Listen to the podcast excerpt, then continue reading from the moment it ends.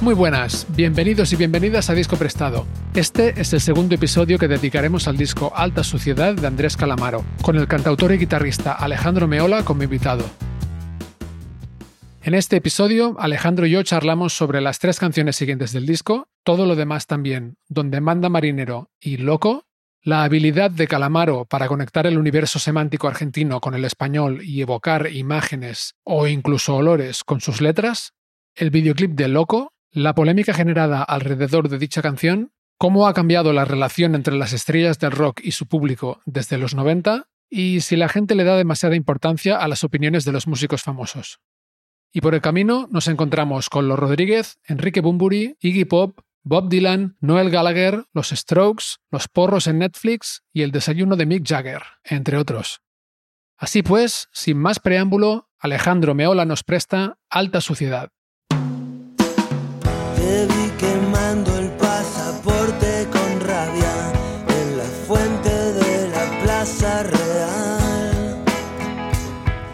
Entre fuegos artificiales pobres de pueblo y palomas que nos ven pasar. Todo lo demás también. Seguimos con el segundo tema del disco, que es Todo lo demás también. Hermoso. Es una canción más canción, ¿no? Sí, más al uso, digamos, ¿no? Una canción de que se nota que pues ha agarrado o el piano o la guitarra y ha hecho unos acordes y una melodía y un estribillo. hay dos letras, hay dos imágenes. Hay la letra que es hermosa. eh, te vi quemando el pasaporte con rabia en la fuente de la Plaza Real. Es una imagen hermosa. Y, y después, yo te prometí hacer deporte, pero era una mentira para robarte un tal vez.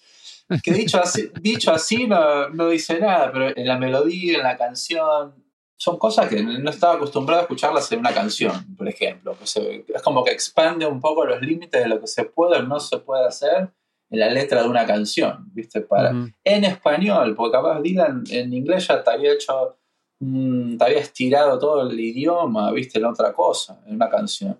Y verlo que en español creo que empieza a aparecer un poco no tengo que sea Calamaro el, el primero ni el único, hay un montón de tipos que, que lo han hecho, pero a mí me tocó escucharlo de pronto las primeras veces en estos ejemplos, ¿viste? En estos como pequeños lapsos de, de frases o, ¿viste? Como hay tangentes que se va por otro lado.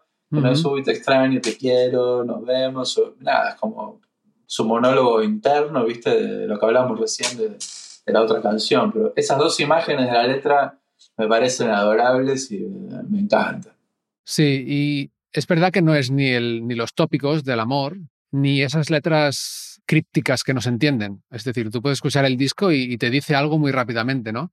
Claro. Y lo que dices también de las imágenes. En una o dos frases a veces te da una imagen muy potente que incluso a veces huele, ¿no? O sea, Claro. quemando el pasaporte o luego la te ponen la bodega y eh, con un farias entre los dientes, ¿no? El puro. Ya es como, son imágenes que hasta huelen, ¿no? Te dan una Sí, sensación, sí, sí. muy rápidamente te ponen en un sitio, ¿no?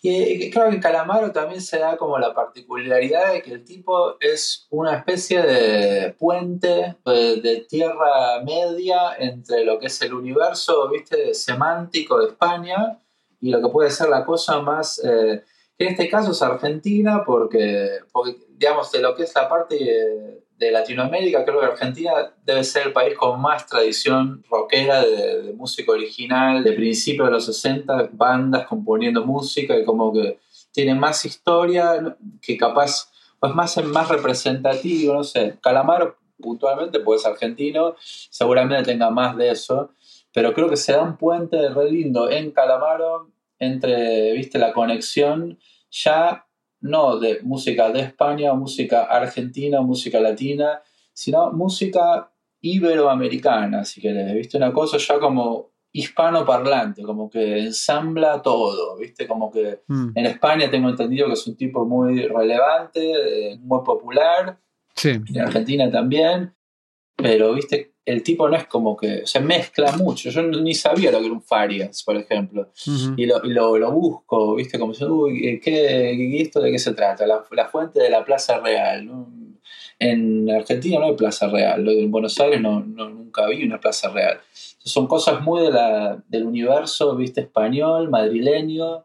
Es como una especie de tierra media entre los dos y cada vez más, viste, en ese disco lo ves, viste, como que a mí en una primera escucha, sin saber mucho de España, como me generó un montón de curiosidades, como diciendo, o me terminé enterando un montón de cosas de la cultura de España, un poco a través de, él, y me imagino que a la inversa, eh, a un tipo que lo escuchaba en España, también se habrá enterado de, de algunos como modismos o vocabularios o palabras o imágenes justamente mm. de una cultura viste más, eh, más latina viste que venía capaz del otro lado del, mar. Y ahí están bien amalgamadas sí y en un momento en el que obviamente había argentinos en España pero tampoco tantísimos no Tal cual. Es verdad que Calamaro en este disco, y digo en este disco porque no sé en los otros, pero en este disco sí que lanza referencias a sitios concretos como lo de la Plaza Real o incluso a experiencias muy concretas como puede ser la tauromaquia, ¿no?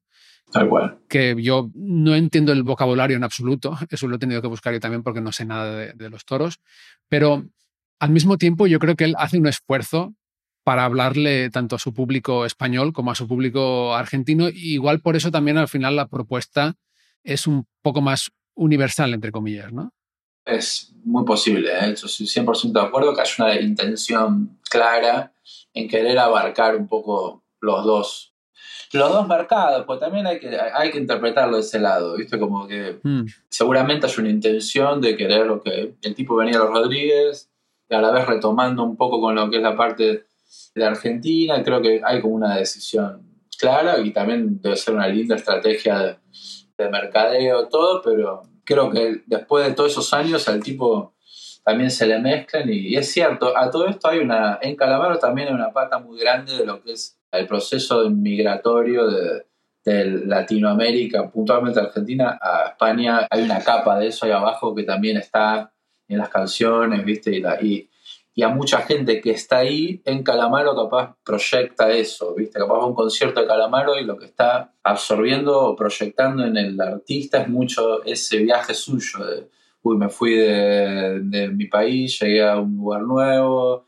y de repente escucho esta canción y me retrotrae, ¿viste? Y lo escucha en la plaza de, céntrica de Barcelona, un concierto. Mm. Y como que también está ese factor que, que lo mencionaste, no lo había pensado y 100% con la cantidad de, gente ¿no? que ha emigrado eh, desde Argentina a España, de Latinoamérica a España. La verdad que también tiene una, una arista de todo eso. Pero seguro, seguro que hay una, una decisión ¿eh? de abarcar también. Sí, puede ser eh, sí, más consciente o inconsciente, pero sí que hay, yo creo que hay una voluntad, ¿no? Igual. Sí, seguro. Ah. Y luego, volviendo a esta canción, todo lo demás también, es un tema muy Bob Dylan, ¿no? Incluso en la forma de cantar, mucho aire en la voz, parece que hasta lo exageren un poco, ¿no? En la mezcla. Sí no sé si será muy contemporáneo de la época, pero me hace acordar también mucho al, disco ese de Dylan, eh, a la canción Buckets of Rain, Blood on the Tracks, tiene como mucho esa etapa de querer, viste, meter el texto en la música, viste, no tanto en, en el verso cancionístico de, viste, cuatro oraciones y la melodía, sino de meter texto, pero siempre cuidado y como que te despierte, viste, imágenes y que te evoque como esto, olores, sensaciones, momentos, ¿viste? Creo que eso está re bien hecho, en esa canción particularmente. Y lo mismo, son capaz cuatro o cinco acordes, ¿viste? Como rasgueados, medio acústica. Es eso, es como que las imágenes que aparecen en el texto tienen otro vuelo. En otra que hablamos tiene el riff de la guitarra y tiene como otro peso instrumental de, de la música, los, las trompetas, todo acá es la canción, el mood y el texto que también respira. Yo te prometí hacer deporte, pero era una mentira para robarte un tal vez. El fuera de juego era evidente y en la frente me escribí tu nombre por primera vez.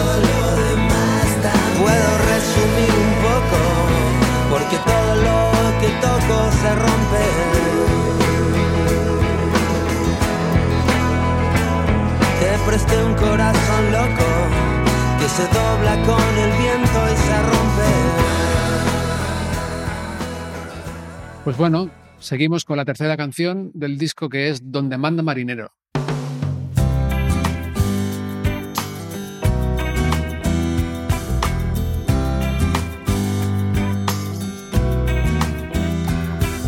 Con el crudo en las bodegas volveré a buscar todo el tiempo vivido que hemos perdido sin protestar. Voy a probar primero Hermoso. Igual aquí un guiño a los fans de los Rodríguez, ¿no? No sé. Mm. Eh, De nuevo, no sé si consciente o inconsciente, pero igual es una canción que me recuerda un poco más a lo que venía haciendo con los Rodríguez. Sí, decididamente. A lo español en, en general, que es como que juega un poco con esa línea, ¿no? Entre lo demás de acá, más de allá, que a la vez termina siendo un gran conglomerado, ¿viste? De las dos cosas. Y es muy linda. También las letras, el ritmo, ¿no? Tiene como también una cosa ahí muy, sin duda, muy Rodríguez. Aquí, instrumentalmente, me gusta mucho esta conversación casi que hay a lo largo de todo el tema, o casi todo el tema, que es que hay una guitarra con wah por la izquierda y una guitarra con un efecto así como de chorus por la derecha, que casi parece un teclado, ¿no? Y se van como, no sé si grabaron una escuchando la otra, pero tienen ritmos muy distintos y es como van teniendo una conversación le da como un empaque interesante, ¿no? Con- Sí. te deja escuchar la voz, pero vas oyendo detallitos y la textura de la canción.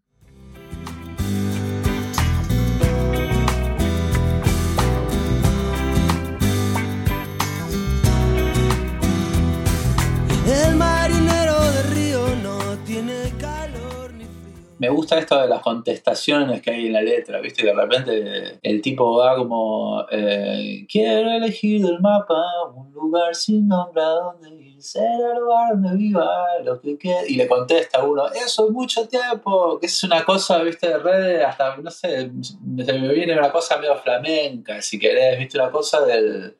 Hay como otra capa fuera del- de la melodía y, la, y la, la armonía, viste que esto, una cosa más de la tribuna, de la, de la calle, del, de la bodega, ¿no? Del- de las copas, de, una, de un mesón, que a veces que está bueno, de la cosa más de la taberna, canción de borrachos, de noche, y es re Rodríguez, se me viene también esa canción de...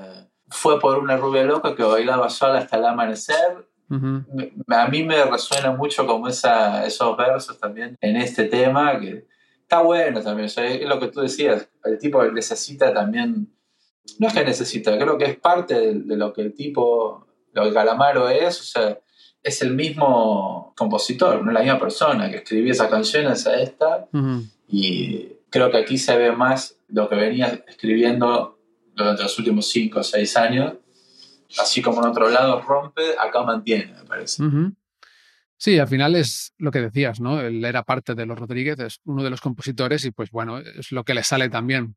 Claro, La canción podría haber sido una canción de los Rodríguez tocada de otra forma igual, ¿no? sí. Bueno, el siguiente tema es Loco, que fue el primer single y creo que el primer número uno que tuvo en España.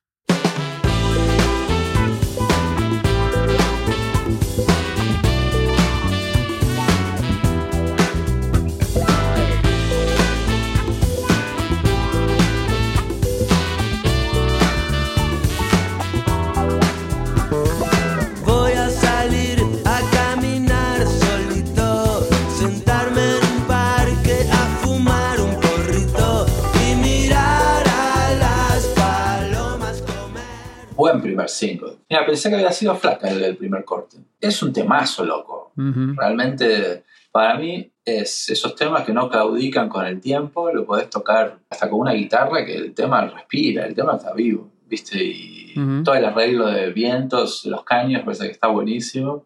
El video, me acuerdo, el video es eh, de verlo en MTV, ¿viste? En, bueno, Match Music en, en Buenos Aires, él caminando en una especie de acuario.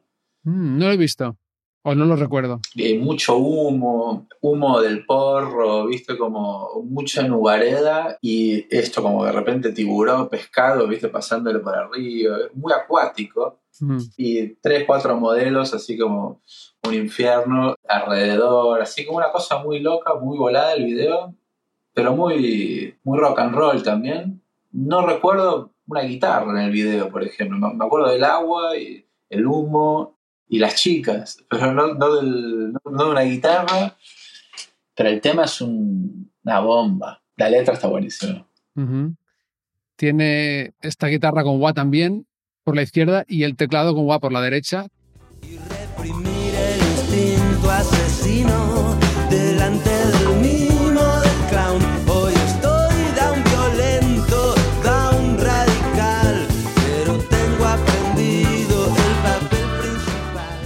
para mí el wah siempre suena un poco acuático.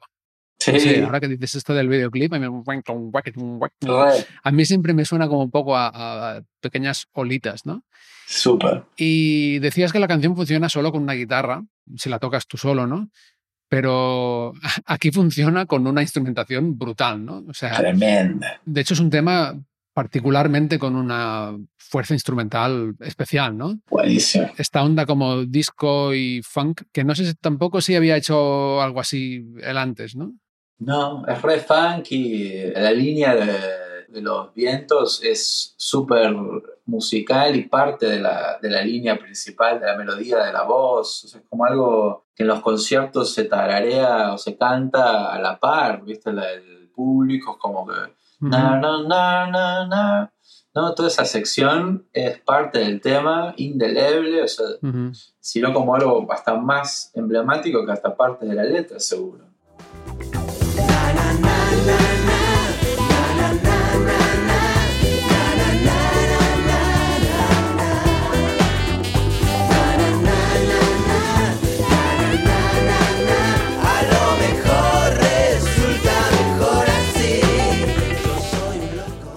Buenísimo. es un- ese loco es uno de mis temas favoritos, que a pesar de que sea uno de los hits, viste, uno con los hits es como que medio que automáticamente, yo por lo menos como que ya lo escuchás tantas veces que decís, bueno, ya está. Mm.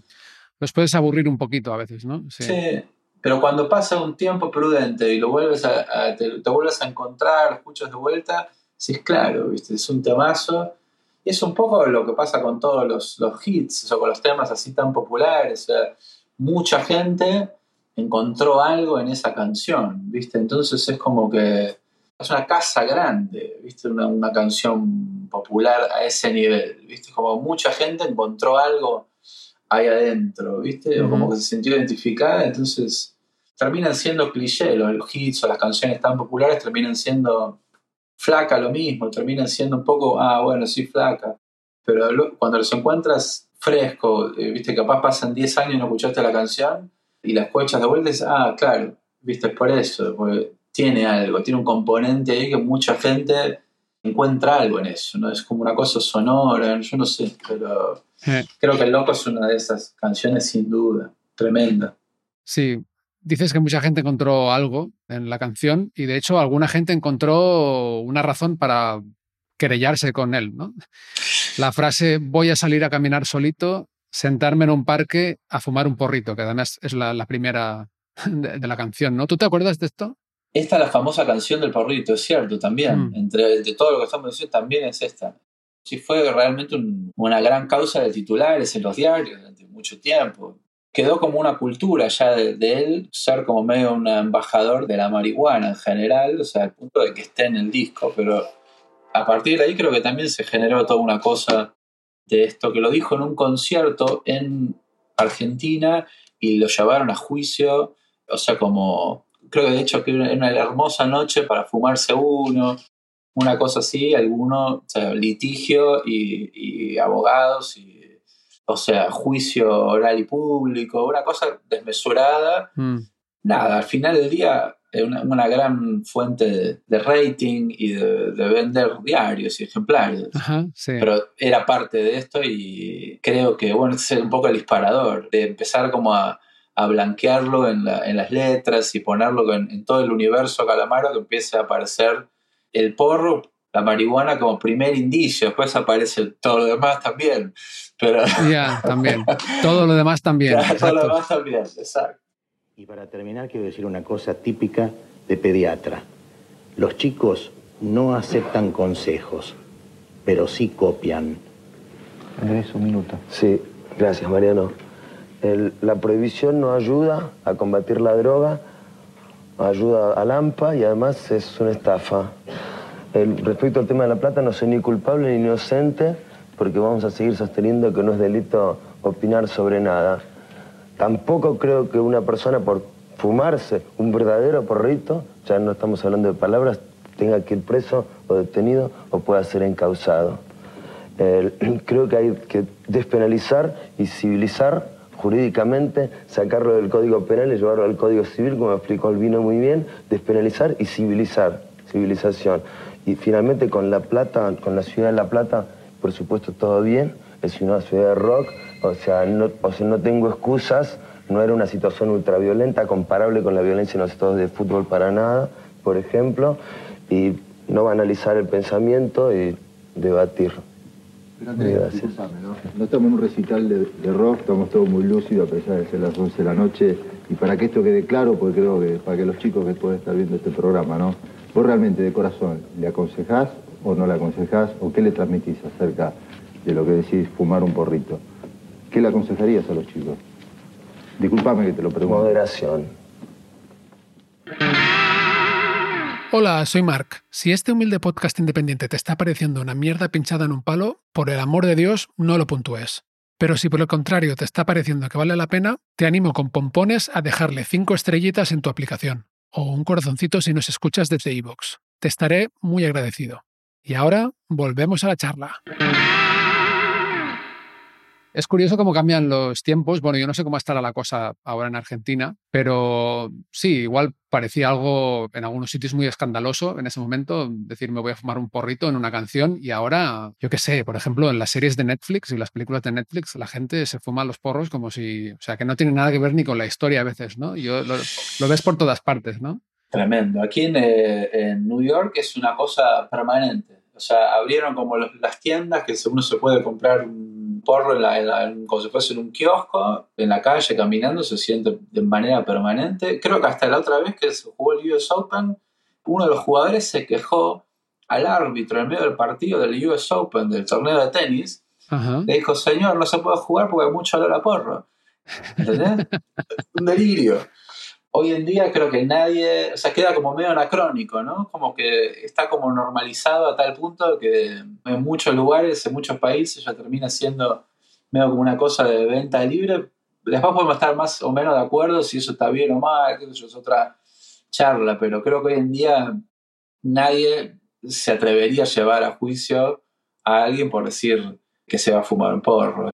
Es algo, Yeah. viste, como que, que mi- mirándolo hoy en día, en retrospectiva, decir, mira qué, qué loco. Sí, Pero bueno, eso pasó, eso pasó y fue como todo un escándalo en aquel momento. Ajá.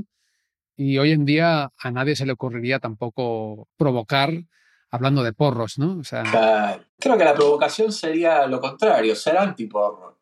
sí, seguramente, sí, sí, ser un artista ahora rockero super straight edge, ¿no? Se, se llama, o sea, Claro. que, que, no- que ni bebe ni nada. Claro. Sí, podría ser más provocador y criticar a los otros, que, que sí que lo hacen, ¿no? Podría ser, el- exacto, más provocador. ¿Cómo cambian las cosas, eh? Parece Es una locura. a la gente que tenga la edad como para poder comparar entonces y ahora también es para plantearse que, bueno, que cambian las cosas en todo, ¿no? Que en 20 años todos pensaremos de otra forma en muchas cosas, ¿no? Y no digo que a finales de los 90 cuando salió el disco seguro que había mucha gente que le parecía muy bien lo del porrito, está claro, ¿no? Seguramente. Pero cambia la cultura y nosotros cambiamos con ella y a veces no te das cuenta. Parece que no ha pasado nada, pero ha pasado todo, ¿no? ha pasado todo, o sea, es un giro total el de, de ese escenario de, de él, o sea, diciendo eso y el escándalo que armó a lo que puede encontrarse hoy en día. Es realmente muy loco y, y nada, es lindo poder, viste, como mirar como de un disco, eh, de una canción, viste, uno puede como hacer, eh, observar estas cosas, quizás en el día a día no las perdés de vista, pero decís, es increíble que es así, hoy en día no está normalizado a tal punto que realmente, o sea, es impensable que alguien se vaya a escandalizar. En aquel momento, hablarlo así tan a boca suelta, a boca floja en público, era un tema como, wow, mira lo que dijo, ¿viste? Eh, ¿cómo, ¿Cómo se atrevió a decirlo eso? Después uno podía estar como, le podía caer bien que lo haya dicho, pero esto es una cosa contestataria contra el status quo, Sí. lo que vos quieras, era como esa cosa con ese espíritu. Hoy en día es como nada, es como... Cualquier eh, cosa, sí. Claro, estar en contra sería... No estoy de acuerdo que fumen en público, ¿viste? Eso sería la, contra la norma. Pero bueno, Mm.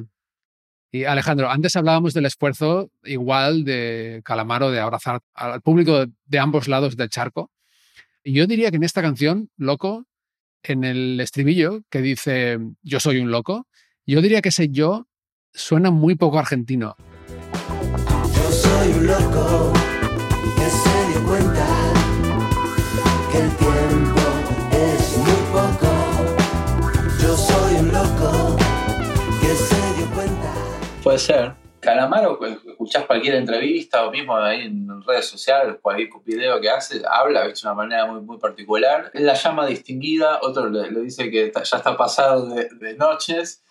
Y nada, creo que puede ser, de todos los años que habrá vivido en España, creo que pasa con muchos artistas, viste, que fueron, o hasta por moda, o no sé, para darse aires más internacionales, o no saber, o genuinamente pues se absorbe, viste. A mí me pasa aquí hablando, a veces hablo en inglés, se me mezclan un poco toda la, viste, o sea, como que la línea, el monólogo interno, yo tranquilamente me puedo colgar hablando en inglés y ni me di cuenta. Sí, me pasa igual. Sí, O sí. sea, de repente pasó, viste, es algo que sucede. ¿No te pasa también que cuando vas a Argentina o hablas con tus amigos de Argentina te dicen que hablas muy raro, ¿no? Y tú no te das cuenta. 100%. Yo, yo me siento que hablo como argentino, pero capaz para uno que, que me conoce de toda la vida, que "Uy, mira cómo cambiaste la manera de hablar, y decís, mira que no me di cuenta en ningún momento. Claro, no lo digo porque yo lo oiga, ¿eh? A mí me suenas a, a argentino, Sí. pero a mí me pasaba también cuando estaba, sobre todo cuando vivía en Estados Unidos, que volvía y yo me oía totalmente normal, pero ellos me decían, no, no, es que mis amigos, ¿no? Me decían, es que es como que el, igual el cantar, ¿no? El, el- Sí. La melodía que hacemos cuando hablamos cambia un poco y aparte, sí, a veces de repente sé cómo se dice algo en inglés y no me sale en catalán o en castellano, ¿no? es impresionante. Luego hay un, un- un caos ahí, sí. La- el, el orden a veces de, la, de las conjugaciones, ¿viste? De los verbos, ¿viste? Que, o hay palabras que quizás no me, no me, me cuesta, ¿viste? Un minuto extra volver a encontrarlas en español para ponerlas en, eh, en inglés. O mismo acá, ¿viste? O sea, hay una mezcla, digamos, de, de lo que es el público, o sea, del hispanoparlante muy grande. Entonces, al final del día, por ejemplo, lo de la lo del yo o lo de la lluvia, lo de ella, es algo muy rioplatense, de, Argentina y de Uruguay, nadie más. ¿viste? O sea, vos vas a Chile, ya no existe eso, no vas a, por ejemplo, aquí en mi barrio, en Nueva York, ya me encuentro con gente además de Ecuador, de, de Colombia, de México, lo que sea. Entonces uno sin darse cuenta, incorporas un poco el tú, ¿viste? O el aquí, en vez del acá Ujú. es como son tonterías que van pasando y mm, con el tiempo. Yo ahora hace 10 años vivo acá, es como que sin darme cuenta de como una mutación, sin perder el origen, ¿viste? Pues yo no siento que haya perdido en ese aspecto, pero sin darte cuenta, el día a día te lleva como a querer expresarte y que te entiendan, ¿no? Porque yo si Ujú. capaz a un puertorriqueño y le hablo en Argentina, eh, como se habla en la calle, en el día a día, más como de, no, no, no español formal, y no me va a entender nada. Diríamos que si el tipo me habla de, en, en su español más, viste, más callejero, yo tampoco le voy a entender nada. Entonces como una, una decisión de, ok, esto es un poco territorio tregua, ¿no? Tregua. Y lo mismo con el, con el inglés. Un tipo, un taxista que es de mm, árabe, ni él, capaz el, el inglés es su primer idioma, ni el mío, y hablamos en inglés para, ok, nos queremos entender, yo quiero ir a tal lado y te tengo que pagar este dinero. Es como que termina siendo el lenguaje un vehículo de comunicación y creo que, volviendo un poco a lo de Calamaro, me parece que algo de eso debe haber. El tipo vive en España, va a saber cuántos años, ¿viste? O sea, creo que hoy vive, vive en Argentina, pero por aquel entonces, viniendo a los Rodríguez, imagino que estaba radicado en España hace 10, 15 años, o sea que no me sorprendería si viene más como natural, pero escuchar hablar a Calamaro es un idioma aparte. Tiene tanto recurso de la, de la palabra también que creo que se da el gusto de, de jugar con los límites, ¿viste? Las reglas y de- cuando habla, a mí me, encanta escucharlo en las entrevistas de esa época sobre todo, viste, a veces está muy volado y te dispara por cualquier lado y es una cosa sin duda entretenida de ver, cuando menos, viste, después de ahí, eh, si es enriquecedor o no, no sé, pero Ujú. la que está, es entretenido sin duda. Bueno, pues una cosa más que me gustaría comentar sobre Loco es esta línea de bajo espectacular.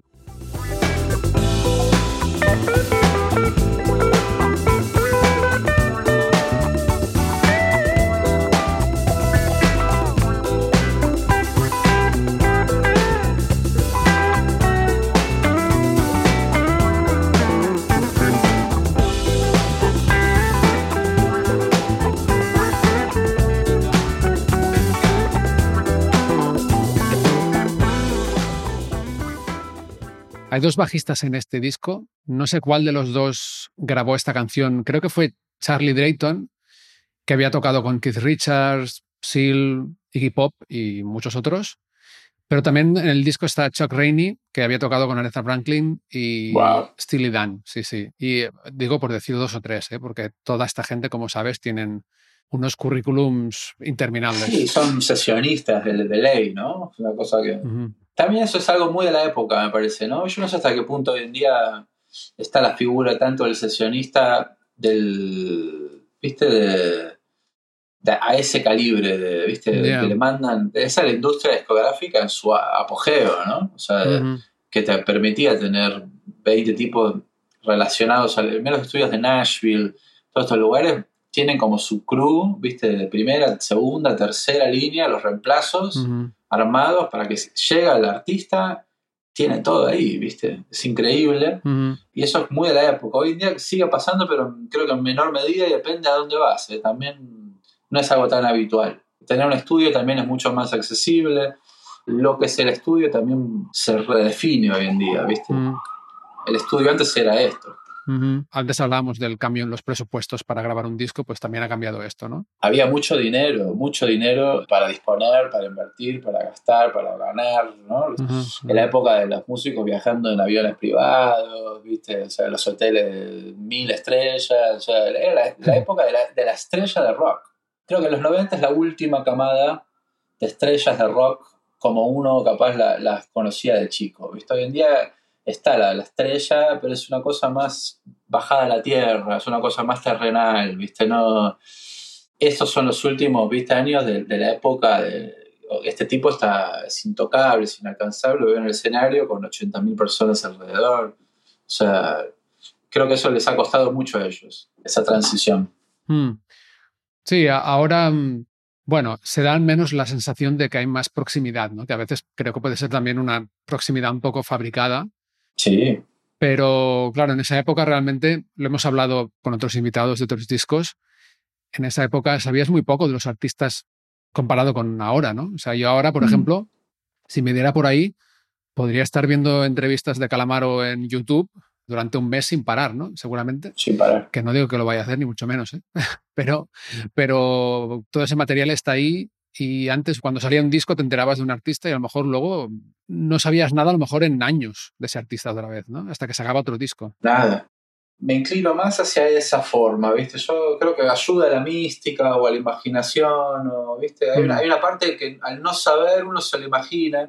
Y yo no quiero saber qué desayunó Mick Jagger. No, no me interesa, Bien. ¿viste? Como en, en- en el imaginario, yo imaginaba lo que sea, ¿viste? ¿Qué sé yo? Que el tipo se levantó y desayunó whisky, ¿viste? O sea, y capaz no, se tomó un jugo de tomate y trataba- se fue a correr, que es lo que uno ve hoy en día.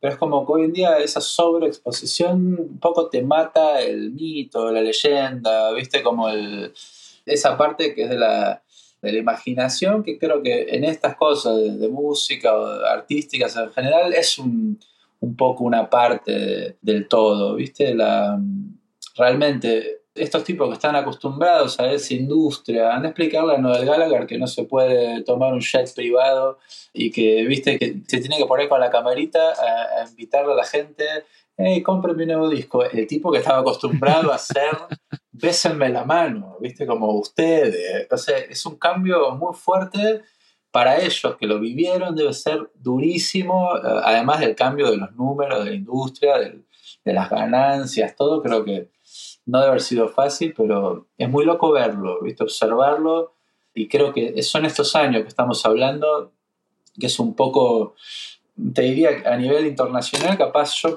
me animo a decirte que de pronto Oasis o esas bandas de esa, de esa camada son como las últimas, capaz hasta los Strokes, si quieres, llegamos, pero más de eso no, no tienes como bandas de ese calibre con esa bajada de, ok, son estrellas de rock and roll, ¿viste? Ya es una cosa mucho más humilde, más como, hey, somos más tus compañeros, te hablamos por las redes sociales, hola, ¿cómo estás? Contame, es un diálogo, participemos.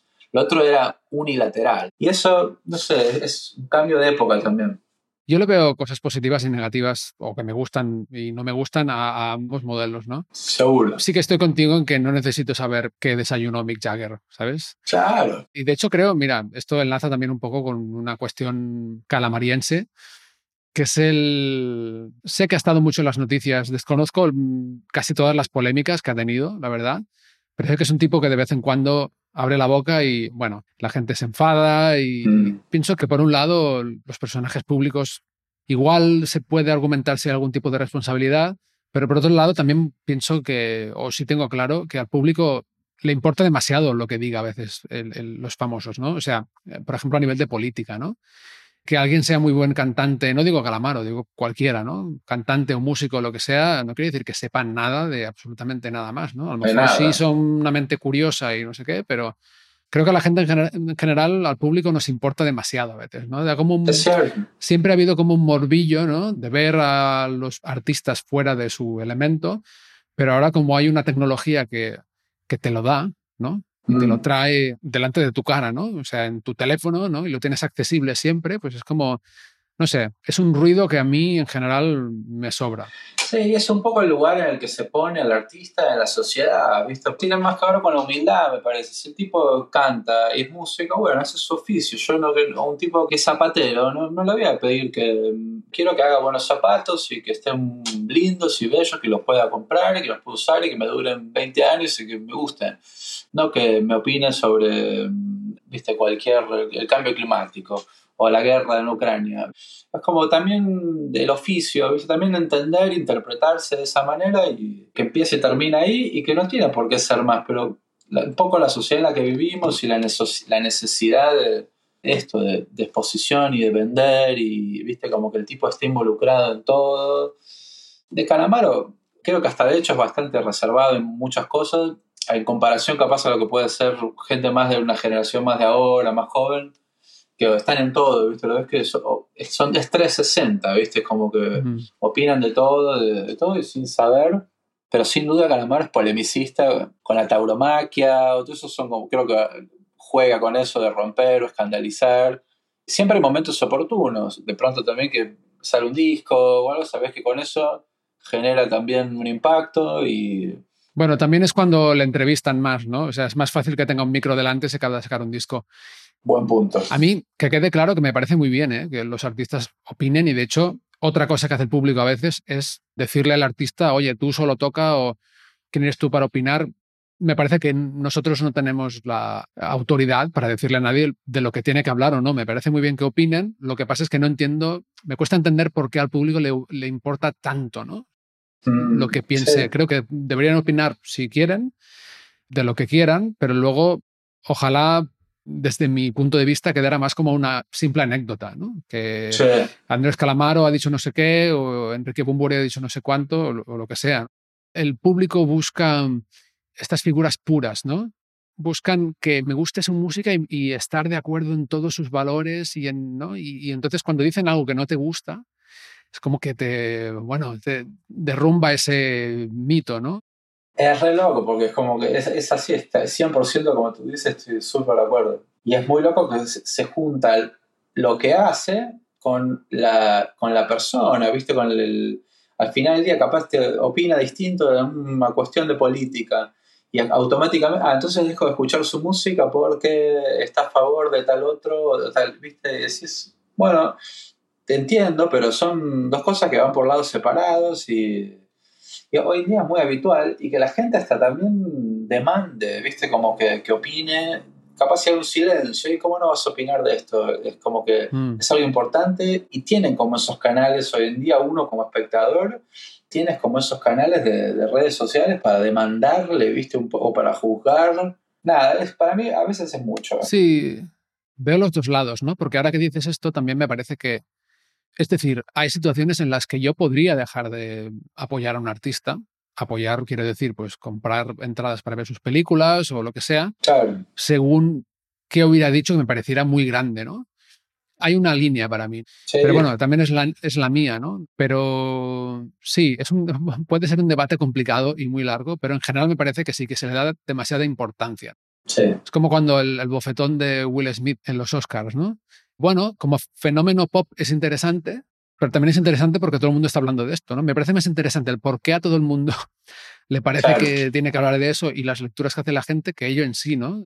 Recordamos el bofetón, pero no recordamos quién ganó eh, la, la película, por ejemplo. Yo, yo por lo menos no, no recuerdo, no, no tengo el título de la película que ganó, sí recuerdo eso. Entonces como que esto del impacto y un poco la... Vivimos en una post-verdad que ya, viste, o sea, el hecho en sí mismo se lo replica infinidad de veces y cada uno opina y sobre esa opinión se hacen horas y horas de contenido que está bárbaro. Simplemente es un cambio de, de forma, no sé. A la vez hay tantas cosas para opinar tanto tiempo Mm. es como una cosa permanente y en esa permanencia inevitablemente surge la discrepancia, ¿viste? como el enojo, la pelea. Si tú opinas sobre 50 temas, y es muy probable que en 5 no esté de acuerdo. Ujú. Entonces, después podemos discutir si es más o menos relevante quién es la persona que opina y por qué y para qué, ¿viste? Como que de tantas cosas vas a opinar, como, nada, Mm. yo puedo saber de música, puedo saber un poco de cine, un poco de literatura, pero no me voy a poner a opinar de- no sé, porque no lo sé, pero como hoy no importa tampoco si uno sabe o no sabe, como que es más que nada salir y decirlo y ver qué impacto genera, y si te, te pegas un bofetazo a uno, capaz tiene más impacto y se habla más. Termina siendo una estrategia de marketing también. Esto de Barbie que decías, la- de repente hubo, hubo rosa por todos lados. Durante ese mes o dos meses yo veía rosa por, Sí. no sé, distintas acciones, viste, como micro marketing, que subliminalmente te dejan un poco en esa. Hey, sale la película de Barbie, te están diciendo, ¿viste? Sí, entonces fuiste al, al- al Guitar Center a comprarte una guitarra y dijiste, ah, quiero esa de color rosa, pero no sé por qué. Para tocar la canción de Aqua. Ajá, Eso. Y hasta aquí el segundo episodio de Disco Prestado que dedicaremos a Alta Sociedad. El fragmento televisivo que habéis escuchado corresponde a una emisión de 1997 del programa argentino Hora Clave, presentado por Mariano Grondona en Canal 9 Libertad. El próximo jueves seguiremos charlando sobre Alta Sociedad y comentando sus canciones una por una. Hasta entonces, muchas gracias, salud y buena música.